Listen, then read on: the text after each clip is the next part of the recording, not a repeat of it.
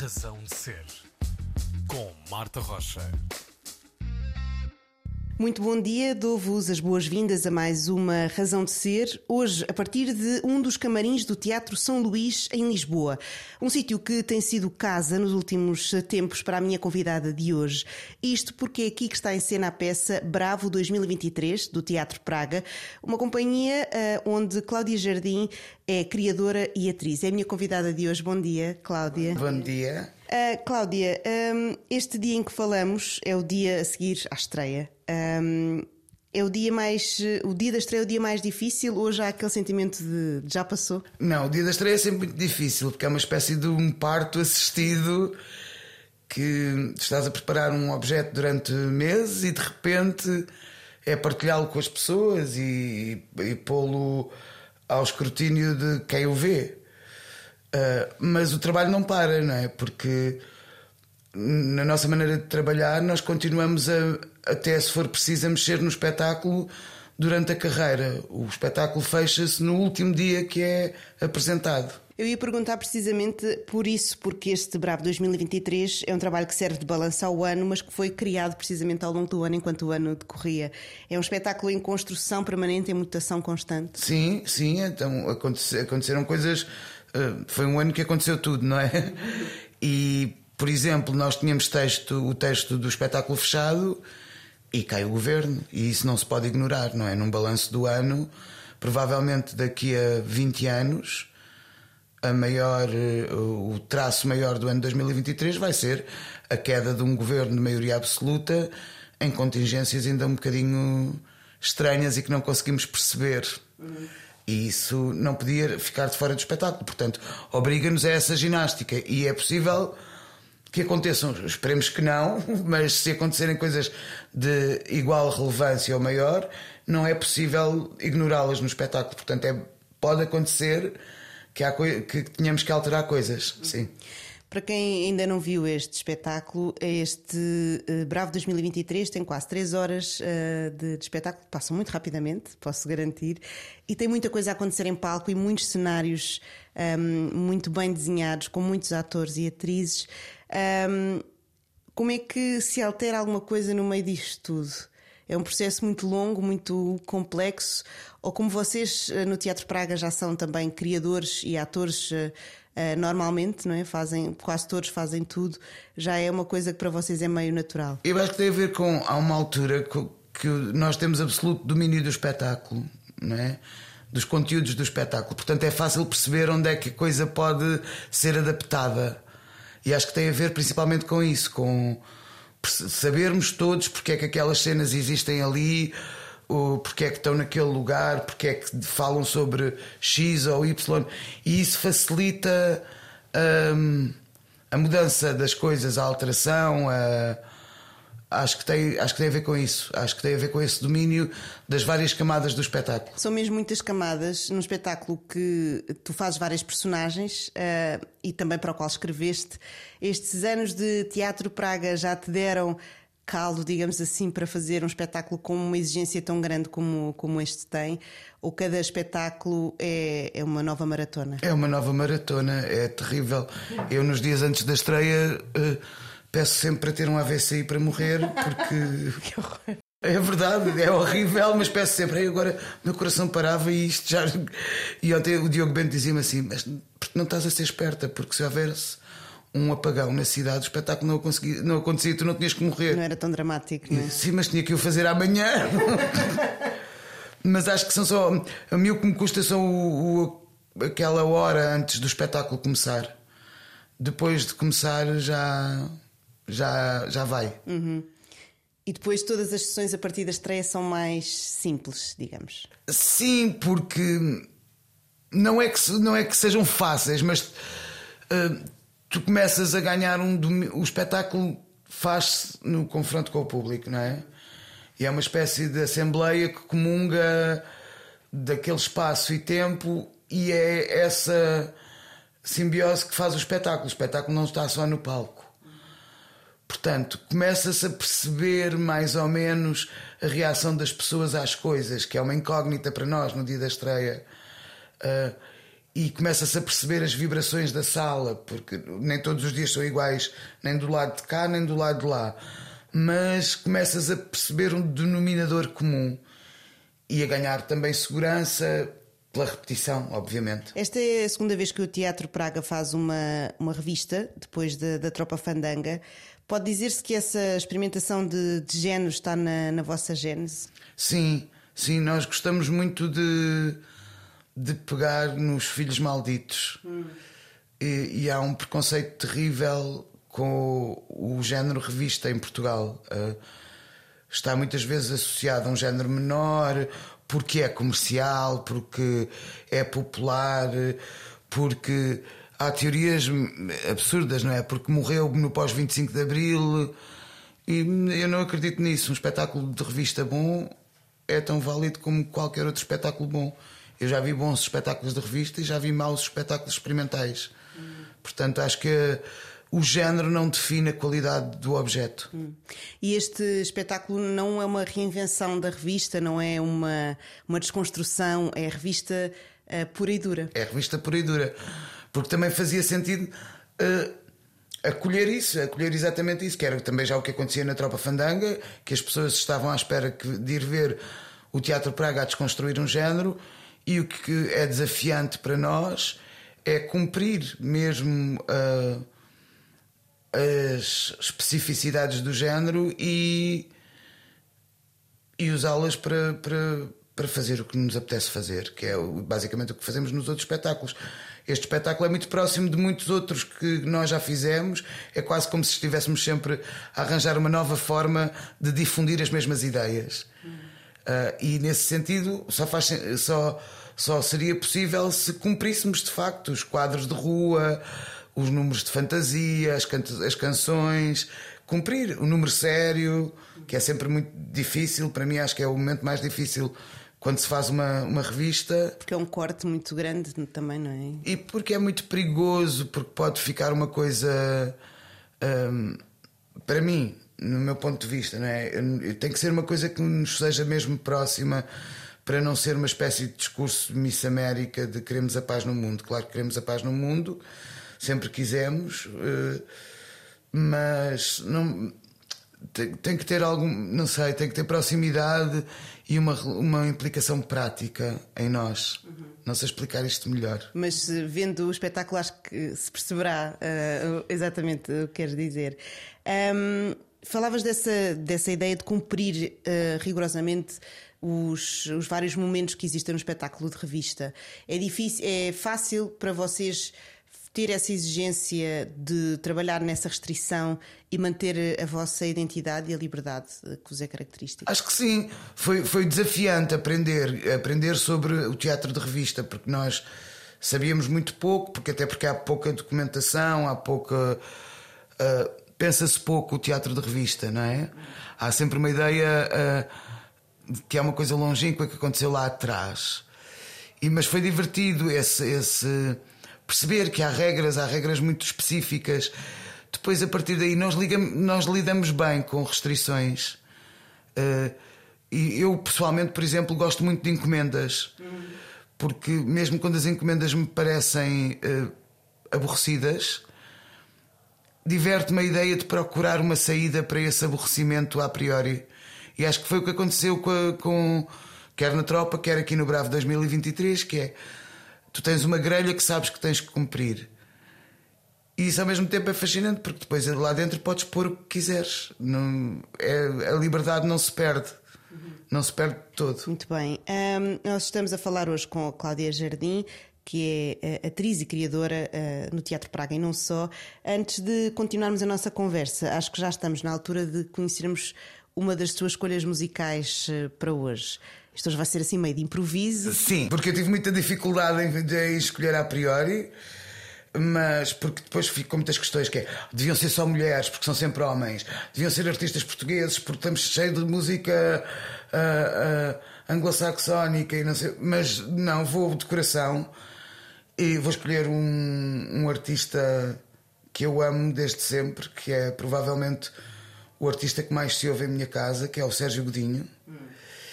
e vou escolher uh, o segundo andar direito, que é uma música que não é muito conhecida e que é uma das mais lindas canções de amor. É mesmo muito bonita. Sérgio Gozinho, segundo andar direito, a escolha da minha convidada de hoje na Razão de Ser, a Cláudia Jardim.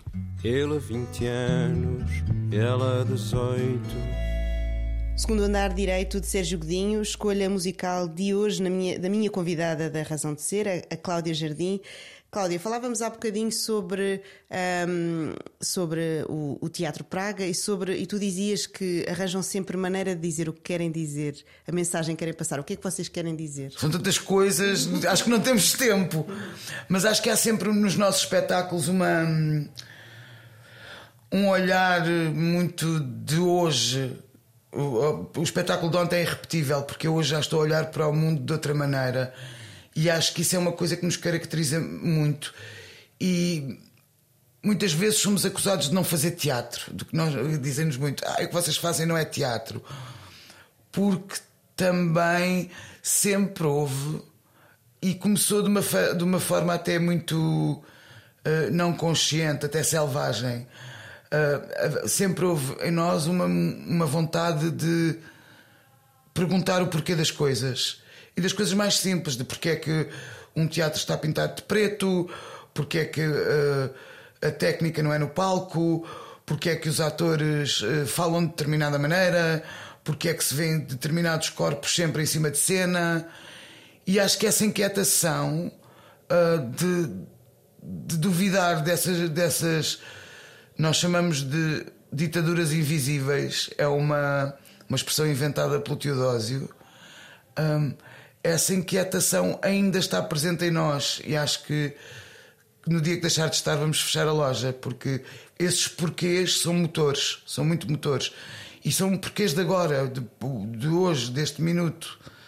Uh, acho, que é, acho que é isso assim a linha central da coisa, que depois tem muitas ramificações, umas mais teóricas, outras mais práticas, mas acho que eh, olhar para os dias de hoje e a cada momento estar aqui agora num, com as contingências de eu ser uma mulher branca, uh, portuguesa, que cresceu numa classe média alta e que tem um determinado número de privilégios. Uh, e, e, conhecer o meu contexto faz-me olhar para, também ter a certeza de que isso me faz olhar para o mundo de determinada maneira, que isso me, me informa, mas não me conforma. Ou seja, há sempre uma. Esse olhar que tu dizias vai sempre sendo diferente a cada trabalho que vocês fazem e é também a junção de muitos, de muitos olhares, eh, porque vocês trabalham muito em conjunto, uma coisa, um formato cooperativa, não é? Um, como é que é, é, enquadrar o olhar de cada um na, no, no, vosso trabalho? Nós só escolhemos pessoas por quem nos apaixonamos. Um, não, não literalmente, não no sentido. No, sim, no sentido amoroso, mas não no sentido uh, sexual, se quiserem. Um, e apaixonamos-nos por pessoas, isso quer dizer que elas vão trazer qualquer coisa única e especial para o espetáculo. E só faz sentido se for assim. Os nossos uh, convites, depois temos complicidades a longo prazo, não é? Neste caso temos o João Pedro Val e o Nuno Alexandre Ferreira que estão a trabalhar na cenografia, que são família, já andamos de mãos dadas há décadas. Há assim uma espécie de.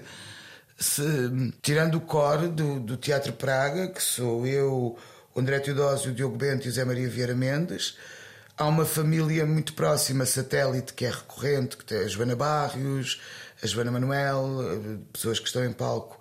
Uma família recente que se foi adquirindo. E, e trabalhamos também com muitos artistas que não são das artes performativas, o João Pedro, o Nuno, o, o Vasco, que são companheiros de estrada. Entretanto, chegaram outros novos, como a Adriana Praganó, um, e, e, etc, etc, etc, etc. E nós gostamos dessa hum, construção de comunidade. Há uma, hum, uma espécie de utopia comunitária na nossa gênese que continuamos a defender e a acreditar que é o melhor caminho para a coisa. E já são muitos anos. Essa ideia de comunidade hum, é também o que, o que dá força para lidar com todas as, todas as dificuldades que existem uh, ao trabalhar na, na, arte e na cultura? É, é. É mais. Hum, eu vou dizer uma coisa que as, as, pessoas do teatro vão ficar muito zangadas comigo, mas eu estou habituada. Que é, às vezes é mais fácil encontrar pares uh, nas artes plásticas, ou na música, ou na dança. Acho que as pessoas de teatro não, não gostam muito de nós. Hum. E acho que, de uma maneira geral, o teatro aqui cristalizou-se num sítio um bocadinho bafiento, salvo honrosas exceções, obviamente. Uh, mas acho que acho que nesse porque as pessoas acham sempre que não que, que não que não tem interesse que não que não dá trabalho que nós fazemos que é como se estivéssemos a fazer novela mas em palco que dizemos texto de uma maneira estranha porque ninguém fala assim. Uh, falamos como se estivéssemos no café. É legítimo que achem tem outra estética e e pronto. Por isso é mais fácil encontrar pares noutras áreas. Essa ideia de serem quase vocês contra o mundo do, do teatro dá-vos força para, para continuarem a fazer diferente? Dá-vos mais vontade? Dá-vos mais inquietação, que falávamos há pouco? Não, há cúmplices, não é? Tipo, estou a pensar, por exemplo, no, no, no consulteiro, que são absolutos cúmplices. Uh, e, e, mais pessoas que não, não vou nomear, não por falta de amor ou de saber que são nossos cúmplices, elas sabem quem são, nós sabemos quem elas são, aqui estamos. Não sei se dá mais força, acho que há, há também uma coisa ainda um bocadinho pueril em nós, uh, de acreditar que isto vai vingar. Isto vai vingar. Isto há há, durante muito tempo eu pensava, e ainda penso, se for honesta, que eu não estou a fazer teatro para a minha geração, mas já estou a fazer teatro para a geração da minha filha. Que ela vai perceber melhor o que eu estou a fazer do que a minha geração. Ou que a geração dela, uh, sendo a geração um conceito uh, difícil, mas, uh, mas sim, acho que a geração da minha filha, que está agora com 11 anos, entenderá melhor os espetáculos do Teatro Praga do que. Porque é uma coisa. Hum, se calhar isto é muito pretencioso, mas não quer saber, vou dizer. Eu penso sempre que estamos a fazer lá para a frente, para o futuro. Para o futuro. Para o que vem. Ou seja, há uma espécie de um olhar infantil nos porquês, não é? Como vocês, como tu dizias no início, de, de, de olhar para tudo e questionar um, uma constantidade dos porquês, mas sempre a olhar uh, para a frente. Sim, mas eu, não, eu acho que não é infantil é inquieto, é, é um é insatisfeito com as respostas. E às vezes não chegamos a outras. E até não chegarmos, não vamos largar o osso. É só isso. É porquê, porquê, porquê? E não, ou seja, e não quer dizer que depois não, não, não usemos os mesmos mecanismos, mas já pensámos sobre ele. E então quer dizer que já os usamos sabendo que aquilo não é uma obrigação, é uma escolha. Havia uma banda, eu não me recordo ao certo quem foi, que dizia que era importante para eles terem sempre jovens à frente na, do, do, seu palco, porque sentiam que estavam a fazer a coisa certa. É um bocadinho o mesmo convosco. Sim. Uhum. Sim. Um, olhando agora um bocadinho para trás, olhando para o início, como é que tu chegas ao Teatro Praga? Então, eu estava a fazer um curso de teatro de uma companhia brasileira que estava em Portugal, que se chamava Os Sátiros. E aquilo era organizado por turmas, e, e ao fim do terceiro estágio, que era uma espécie de. Acho, acho que era um ano, do segundo, do segundo estágio, do segundo ano de curso, as turmas eram obrigadas a. Obrigadas. Eram convidadas a montar um, um espetáculo. E esse espetáculo, a turma tinha que fazer tudo, desde produção, figurinos, arranjar espaço, fazer cartazes. Era uma espécie de como fazer tudo uh, de um espetáculo. E no ano anterior ao meu, houve uma turma que formou uma companhia que se chamava Praga. Escolheram o nome Teatro Praga e apresentaram o Concílio do Amor no Auditório Carlos Paredes. E eu chego um ano depois a essa turma, a essa turma não, ao curso dos sátiros. Essa turma, entretanto, já tinha acabado o, o curso, mas continuavam relativamente próximos. Uns tinham voltado para fazer mais, mais aulas, outros não. Um, e eles estavam a fazer no Belém Clube, onde é agora o Luca, um, um, o Dom Juan Volta da Guerra do Arvate. E aquilo correu bem, leia-se, correu bem, é, tinha 30 pessoas por dia, no máximo. E eles tinham mais espaço e queriam fazer uma reposição, mas uma das atrizes não podia. E então, na altura, o Pedro Penin, que encenava o Dom Juan Volta da Guerra, convidou-me para essa reposição. E pronto.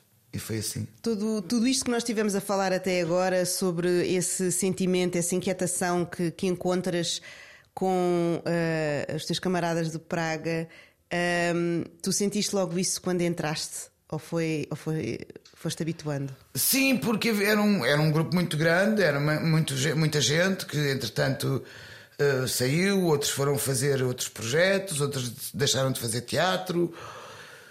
Mas havia uma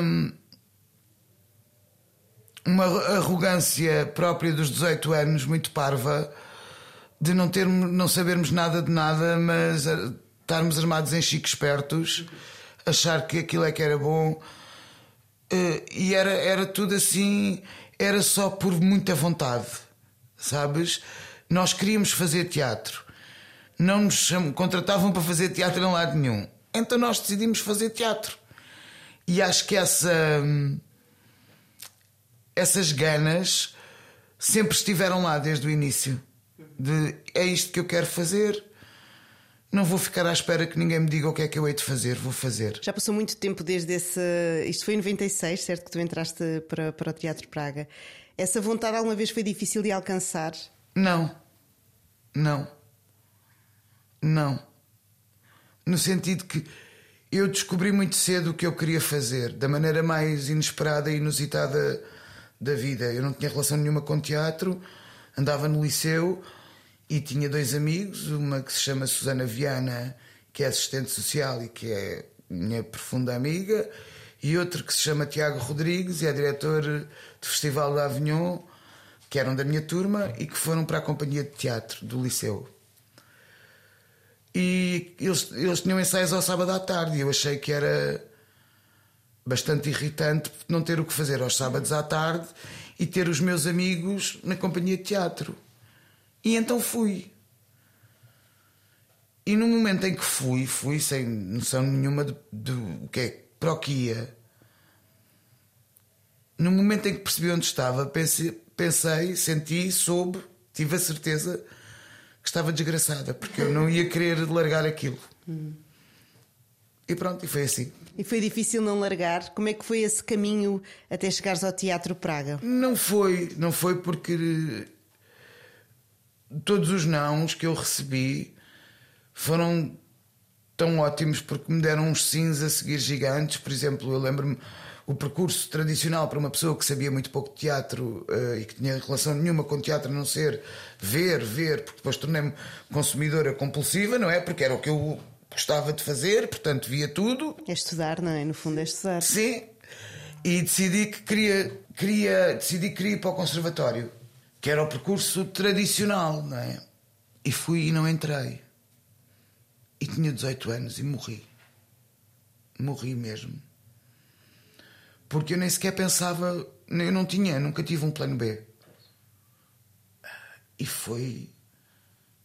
Foi mesmo Pois tens 18 anos, não tens sequer maturidade para lidar com, com aquilo de dizerem não, tu não és apta. E eu pensava, mas pois, por isso é que eu quero vir para a escola, para me tornar apta. Um, mas depois tive a sorte de ir parar às mãos da Lúcia Cigalho, que abriu um workshop. Eu fui fazer o workshop e foi a melhor coisa que me aconteceu na vida Foi a melhor coisa que me aconteceu na vida.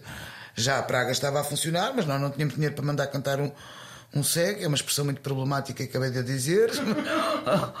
mas não tínhamos dinheiro para nada. Tínhamos dinheiro, ganhávamos. Uh, uh, o dinheiro que ganhávamos nas peças era para investir na peça seguinte. Né? Trabalhávamos. Uh, depois de, do horário laboral, porque havia pessoas que tinham empregos e outras pessoas que estavam a fazer outras coisas para sobreviver, porque já viviam sozinhos. Eu ainda vivia em casa dos meus pais e fui parar à Lúcia e foi. Acho que 90%, se não mais, da minha identidade performativa formou-se com a cigalho. Isso é um statement muito, muito importante, não é? Ela é muito importante para mim. Como é que aos 18 anos era uma certeza muito. Passa o pleonasmo muito certa, porque como é, aos 18 anos levar um não do conservatório para muita gente poderia ser, pronto, não é. Já ia ser um futuro difícil, não é? Porque não, não é muita gente que, que decide ser ator ou atriz ou trabalhar nas artes. Decidir isso e ser negado pode ser um revés definitivo mas tinhas uma vontade maior. Eu sabia que não podia depender de ninguém a não ser de mim. Isso sempre soube. Para o bem e para o mal. Uh, eh, um, portanto, eu tentei, o ano a seguir, voltei a não entrar. Um, mas já no ano a seguir, mas já, no ano a seguir já foi tipo, oh filhos, não dá, não dá, não dá. Como é que isso foi recebido bem em casa? Os meus pais foram incríveis, foram incríveis porque houve um, a um ponto eu disse que queria fazer teatro e os meus pais, meu pai disse: Eu acho que tu devias estudar direito porque tu tens bom poder de argumentação, podia ser fixe. E o meu pai tinha, na altura, menos idade do que eu tenho hoje, eu tenho 46, eu salvo erro, ele tinha 45. E eu disse-lhe: Eu acho que se tu queres estudar direito, tu tens que estudar direito. Porque se eu tiver filhos, eu não quero dizer à minha filha que ela tem que ir para o para o teatro porque eu não consegui ir. O... E o meu pai foi estudar Direito. Já tinha um curso de Economia e foi fazer o curso de Direito. Foi mesmo incrível. E o acordo que eu fiz com eles foi: hum, há um investimento que vocês fariam em mim se eu estivesse na faculdade. Dê-me esses anos e eu hei de ser capaz. E foste? E acho que fui. Não fui sozinha, mas fomos, nós fomos. Um, interessante que dizias uh, que percebeste muito rapidamente que só dependias de ti, mas aqui, o, o, tempo que estivemos a falar até agora, falámos muito de comunidade. Percebeste também que, mesmo dependendo de ti, é importante teres uma comunidade de, ao teu lado a trabalhar contigo? É fundamental, é fundamental. E mais uma vez, neste percurso todo doido, eu tive imensa sorte. Porque eu encontrei família muito cedo que é uma coisa muito rara, não é? Foi sorte, foi sorte. Porque estas são as pessoas com quem eu quero estar. E eu não tenho dúvidas disso. E sei que os que estão, os que ficaram, não é? outros saíram e perdemos e foi e custou fazer o luto em várias etapas. Uh, a última e mais uh, fortemente divulgada é a partida do Penin para o Nacional, que foi duríssimo uh, e lindo ao mesmo tempo, vê-lo a voar e, e apaixonante e a torcer sempre por ele, mas quem, a, a Praga sempre foi uma espécie de monstro mutante que se fez da vontade de quem estava e as coisas vão se reorganizando e a estrutura muda, as, as dinâmicas internas mudam, mas faz-se mesmo, é uma espécie de território que é ocupado por quem quer e, e a gestão faz-se a partir disso, de quem está. E isso é fundamental, os outros são fundamental. Não só resulta como é essencial para continuar. É essencial, claro. Uhum. Muito bem. Uh, já estamos mais ou menos a meio da nossa conversa. É a altura de ouvirmos mais uma canção, mais uma escolha tua. O que é que temos agora? O que é que te vais lembrar agora para nos trazer? Então, agora vou-me lembrar de uma, de uma canção que usamos no Bravo 2023. Uh, eh, temos canções maravilhosas do Pedro Mafama, mas essas ainda são secretas, ainda não, ainda não estão ao, ao dispor do, do grande público.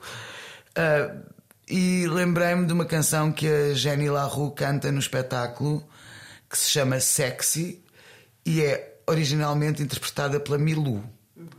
Portanto, acho que é um, uma boa escolha porque exatamente por causa desta ideia de comunidade. Muito bem, sexy, a versão de, a original da Milu, para ouvir agora na razão de ser, é a escolha da minha convidada de hoje, atriz e criadora Cláudia Jardim.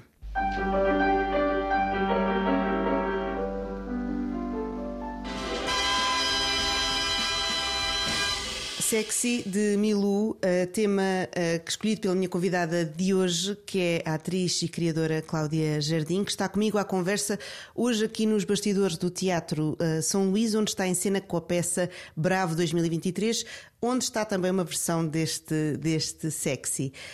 Um, Cláudia, além do Teatro Praga, vais fazendo outras coisas, outros trabalhos inclusivamente uh, teatro infantil. É uma coisa muito diferente preparar uma peça uh, para adultos, digamos assim, é uma peça para, para crianças. Os espetáculos que eu faço para crianças são espetáculos do Teatro Praga, hum. não são extra Teatro Praga. E não é nada diferente. É exatamente a mesma coisa, é o mesmo tipo de exigência, é o mesmo. Não acho, não acho. A única coisa que difere é que há determinados conceitos que tu tens, se os queres usar, tens de explicar para garantir que miúdos de 6, 7, 8 anos te acompanham. É só isso. A única diferença é essa. Isso é um desafio também para ti, uh, tu própria. Uh, desconstruires agora sim esses, esses conceitos até ao tutano para os perceberes e poderes explicar a, a, a crianças? É, porque aquela coisa que se diz e que é um bocado clichética de os miúdos não perdoam, não perdoam mesmo se não apanhar seca, são os primeiros a dizer ai que seca. E isso é divertido. Ouve-se, ouve-se. E ainda por cima nos espetáculos que nós fazemos, uh, o, o Shakespeare, que nós temos um, um Hamlet, o Hamlet sou eu, temos o Romeu e Julieta e temos o Macbeth, na nossa versão Macbeth, porque ele é muito mau, a circular pelo país. E são espetáculos que são completamente dialogados com os miúdos. Completamente. Eles fazem perguntas, há espaço para fazerem perguntas eles fazem parte do espetáculo. Portanto, é muito. Eh, é uma espécie de ginástica mental para estarmos sempre, lá está, com os jovens na primeira fila. Hum. E isso, esse confronto com os miúdos é muito divertido. É muito divertido. São espetáculos que me dão muito prazer fazer. Além de, do, do, questionamento que fomos falando aqui que, e que é o, o motivo para, para, a forma como vocês, vocês olham para, para o mundo e a forma como querem fazer as coisas, um, há também sempre uma vontade de se desafiarem. Não queria usar a expressão sair da zona de conforto, mas usando-a já, interessa-vos isso também de terem sempre dificuldades acrescidas a cada, a cada espetáculo? Sim, sim, interessa-nos isso. Interessa-nos fazer o que, o que à partida não faríamos, o que é desconhecido porque senão a coisa facilmente cristaliza e nós temos um bocadinho também esse fascínio pelo abismo, não é? Que é isto pode correr mesmo mal, então vamos fazer. Há esse fascínio, há mesmo esse fascínio em nós, que é. Uh, houve uma, uma, altura, agora uh, por questões de quantidade de trabalho que temos, não fazemos com tanta frequência mas houve uma altura que nós tínhamos uma coisa no, no, no nosso processo de ensaio, que era convidávamos assim umas pessoas que admirávamos, gostávamos, este, este tal uh, família alargada, para irem fazer uma coisa que nós chamávamos os linchamentos. Que era chegarem lá e dizerem tudo o que estava mal. E perguntarem e, e fazerem uma espécie de inquirição de mas porquê? Porquê isto? Isto vem de onde? Isto que era terrível, porque nos, mas ao mesmo tempo era dava-nos uma solidez que te obrigava a defender as tuas ideias e as tuas convicções com unhas e dentes. E às vezes são coisas absolutamente inexplicáveis, que são só uh, intuições ou eu acho que assim é melhor, mas não sei explicar ainda bem muito porquê. E isso obrigava-nos obrigava a fazer essa ginástica de, de defender a cria. E isso é bom. E tem a ver com isso, com essa com. Hum, se a coisa começa a ficar muito. No outro dia o Teodósio mandou-nos mandou um texto já durante este processo e nós os três respondemos: está bom. E ele responde de volta: Não sei lidar com isso, está bom, mas já não há espírito crítico. E eu acho que isto resume muito bem o, o nosso sítio de trabalho. O que às vezes pode ser muito doloroso para quem vem. Porque, como nós partimos sempre de um sítio de estamos aqui com as pessoas que queremos, porque as admiramos, porque as amamos, porque estamos apaixonadas por elas. Uh, não há muita uma coisa que alguns ensinadores fazem, e bem, suponho eu, que é de paparicar intérpretes. Não, isso, é, isso está dado à partida. Portanto, as pessoas só levam com hum, isso não está bom, hum, isso não é bem, hum, está mal, está mal. E isso pode ser duro. E é preciso depois, às vezes, parar e explicar às pessoas: olha, está garantido que só está aqui quem nós queremos mesmo que esteja. E não é um não para acabar, é um não para melhorar. Não, é? sim, é tipo supera-te, supera-te. Se nós deixamos de dizer é que é complexo. Quer dizer que alguma coisa não está a correr bem. Muito bem, é tentar perceber sempre esse, essas mensagens. Um, dizias que, que há sempre essa, essa procura pelo abismo. Dá para ser ator sem, sem estar na procura pelo abismo? Não sei. Não, eu não sei porque só sei falar da minha experiência. E também te sei dizer que o que me fascina quando eu vou ver eh, outros espetáculos o que me fascina nas pessoas que estão em cena, nos performers, sejam atores, sejam bailarinos, whatever, é senti-los num fio qualquer da navalha, que aquilo pode ser genial ou terrível. E a, e a, e a pessoa vai caminhar nesse fio, e isso para mim é apaixonante. Eu fico. Como é que se uh, lida com, com tudo isso que é acumulado num espetáculo quando acaba um espetáculo? quando acaba na noite, numa, numa das noites de, de, de, uma das exibições, ou quando acaba mesmo, quando acaba a, a vida de um, de um espetáculo. Por exemplo, este Bravo 2023, estão a trabalhá-lo desde mais ou menos o início do ano, está prestes a acabar, porque começou agora. Como é que depois se lida nesse, nesse final? O que acontece é que eu neste momento já estou a pensar que é, o que é que vou responder. Porque os espetáculos. Um espetáculo dá sempre origem ao outro, não é? as coisas que ficaram por fazer neste, que ficaram por pensar, que ficaram uh, que não foram um, bem respondidas com este espetáculo, vão transitar para o próximo. E pode, pode não ser no próximo que encontrem a resolução e para o outro e para o outro. Portanto, quando acaba a carreira ou quando o espetáculo fica encerrado, já, esse espetáculo já está no próximo. Portanto, há uma espécie de transporte o Bravo 2023 tem em si todos os espetáculos do Teatro Praga até hoje. E o próximo há de ter todos esses mais o Bravo 2023. Porque o caminho é contínuo. Agora, quando acaba, por exemplo, uh, há bocado, uh, quando estávamos sem microfones, eu estava a contar-te que foi um processo tão intenso, uh, exaustivo, e feliz ao mesmo tempo que ontem acabou o espetáculo e eu chorava. De. Nem sei muito bem porquê. Uma descarga. Uma, completamente de descarga de tudo. De... E às vezes acontece. Mas eh, pronto, é o que é. É muito impressionante a reação do corpo que parece que se guarda até ao momento em que pode descarregar para descarregar. Também é uma coisa que acontece que é, uh, por exemplo, e eu espero que não aconteça agora, por favor, que é períodos muito intensos de trabalho, muito intensos de trabalho. Assim que paras, no dia a seguir ficas doente. Porque parece que há uma espécie de inteligência do teu corpo que fica a resistir até ao limite e depois diz assim, amiga, agora para. Tem autorização para. Agora paras mesmo, quer queiras, quer não. Hum, falámos muito de hum, aqui do futuro de, e de, de, dessa busca pelo futuro. O que é que tu queres fazer que ainda não fizeste? Consegues ter essa noção como, como atriz e como criadora?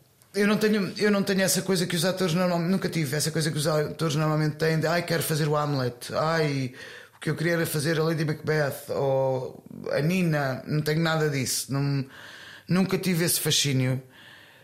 Uh, a mim o que me interessa quando faço espetáculos é pensá-los, é tipo, são as ideias que eles carregam.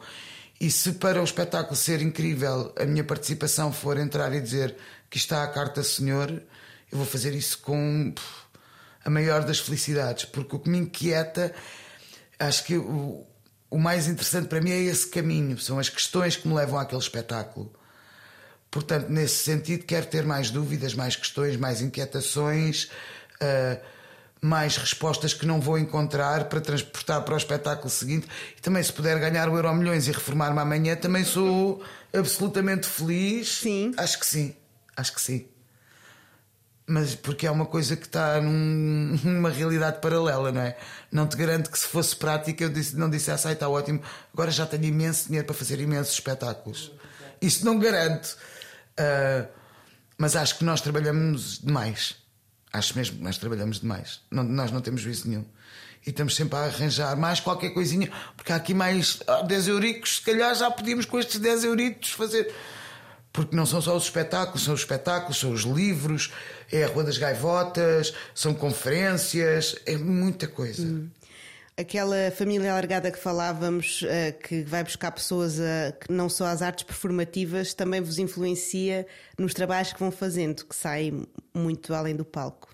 Sim, porque no sentido eu sinto que as coisas que o João Pedro e o Nuno fazem, por exemplo, são as coisas que eu faço. Eles só materializam as coisas de outra maneira. Ou seja, nós estamos todos num. Essa família alargada está toda a borbulhar uh, no mesmo caldeirão de ideias, conceitos, inquietações, que é a palavra mais ouvida hoje. Devia ter escolhido o Zé Mário. Mas acho que eu, quando vejo os trabalhos deles, se calhar isto também é, sou eu armar-me boa, mas eu reconheço aquilo como meu, no sentido que eu não tenho de, uh, autoria nenhuma naquilo, não, mas eu reconheço. É, é isto, é família, eu reconheço. Uhum. E acho que acontece o mesmo quando eles veem os nossos espetáculos. Por isso é que é tão fácil colaborar, que é reconhecermos-nos. É, não é um, a vossa arte não é estanque, é misturada e líquida. Sim, se calhar é isso. Nunca tinha pensado nisso assim, mas se calhar é isso, sim. Um, continuando a olhar uh, para, para, para o teu trabalho, mas não só, temos falado aqui sobre como, uh, sobre toda essa inquietação que tu sentes.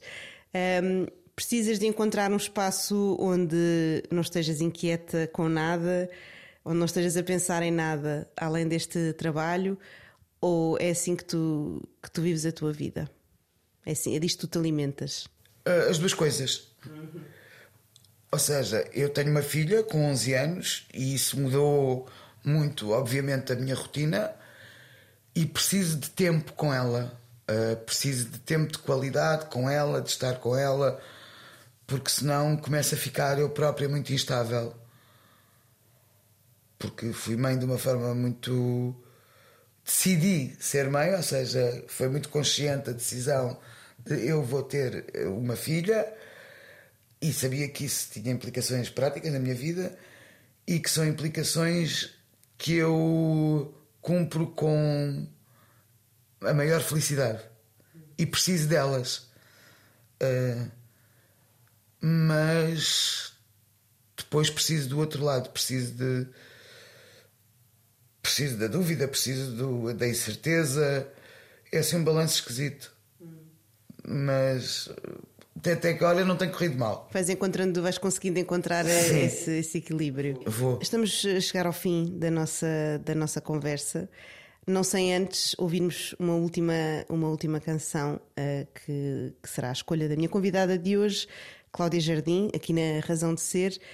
Cláudia, o que é que escolhes para fecharmos a nossa conversa? Então, para fecharmos, e, e porque falámos também da Lúcia, vou escolher o Jacques Brel e vou escolher o Jarrive, que acho que é uma ótima maneira de fecharmos. Porquê esta canção? Porque eu, eu adoro, eu sou, como diz a Lúcia, uh, eu sou a Lúcia Cigalho, uh, sou da chansonete. Eu adoro uma chansonete.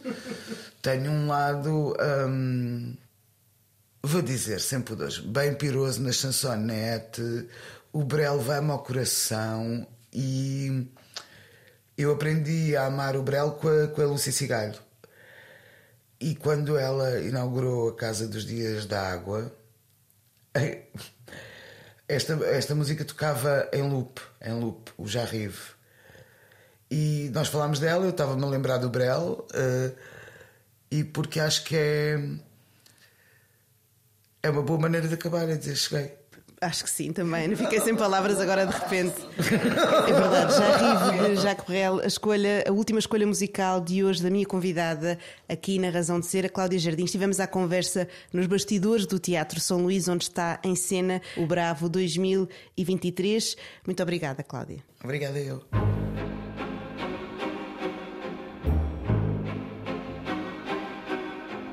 De chrysanthème en chrysanthème, nos amitiés sont en partance.